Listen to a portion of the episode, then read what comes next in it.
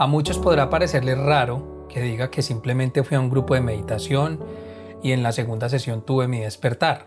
Podrá parecerles muy prematuro y ficticio, pero en realidad no fue un camino fácil.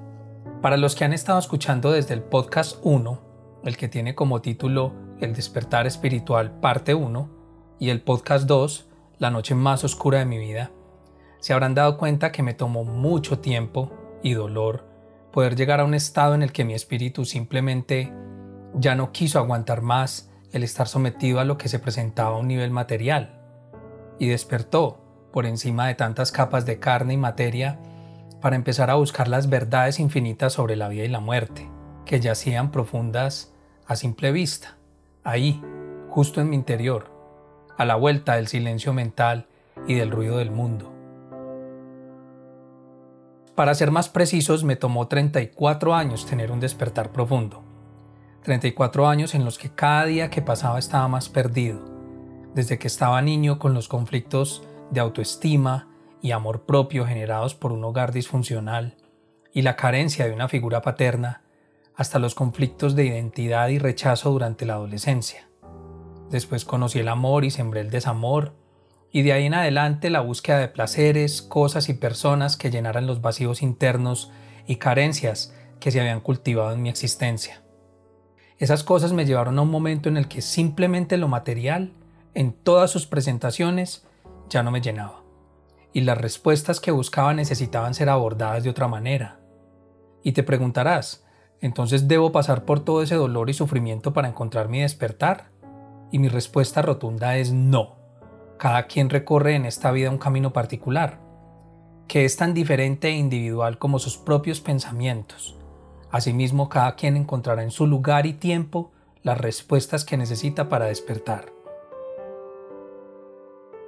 En mi caso específico llegaron a través de la ciencia de la espiritualidad, un grupo muy especial de personas no religiosas que me enseñaron a vivir una vida plena, a encontrar a Dios y por ende la felicidad me enseñaron las virtudes del servicio desinteresado, es decir, dar sin esperar nada a cambio, que es la razón específica por la que hago estos podcasts, para que aquellas personas que los escuchen puedan entender mi camino para poder vivir y recorrer el suyo. Con ellos aprendí el arte de la meditación para experimentar la transformación personal a través de la paz interna y externa, y por ende encontrar el equilibrio en mi vida. Ese fue el grupo al que me invitó la persona que tuvo el sentir de dedicarme un poco de su tiempo para fijarse en los demonios que me aquejaban y llevarme a los pies de mi maestro espiritual, San Rajinder Singh Maharaj.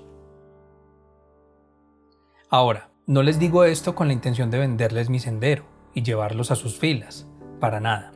En la ciencia no vivimos para forzar creencias ni obligar a nadie a ir. Por el contrario, creemos que aquellas personas que llegan al templo a los pies de mi Maestro es porque así Dios lo ha querido y lo ha dispuesto, y para que sea su propio sentir, desde lo más profundo de su corazón, quien les diga si ese es el sendero a través del cual deben conocer a Dios. Con ellos aprendí que Dios es como un gran océano, y cada creencia, religión o sendero espiritual son diferentes ríos que desembocan en él, obviamente siempre y cuando prediquen y enseñen a vivir una vida ética y a hacer el bien a los demás. Algunos ríos son más cortos, otros más largos, unos con corrientes fuertes y otros con aguas fluidas y llevaderas. Cada persona decide en cuáles corrientes quiere zambullirse, con cuáles quiere nadar en contra o simplemente fluir.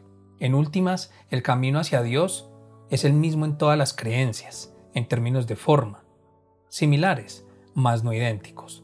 Lo que cambia es la presentación e interpretación del contenido dependiendo de cada creencia. Eso es una conclusión a la que yo he llegado personalmente.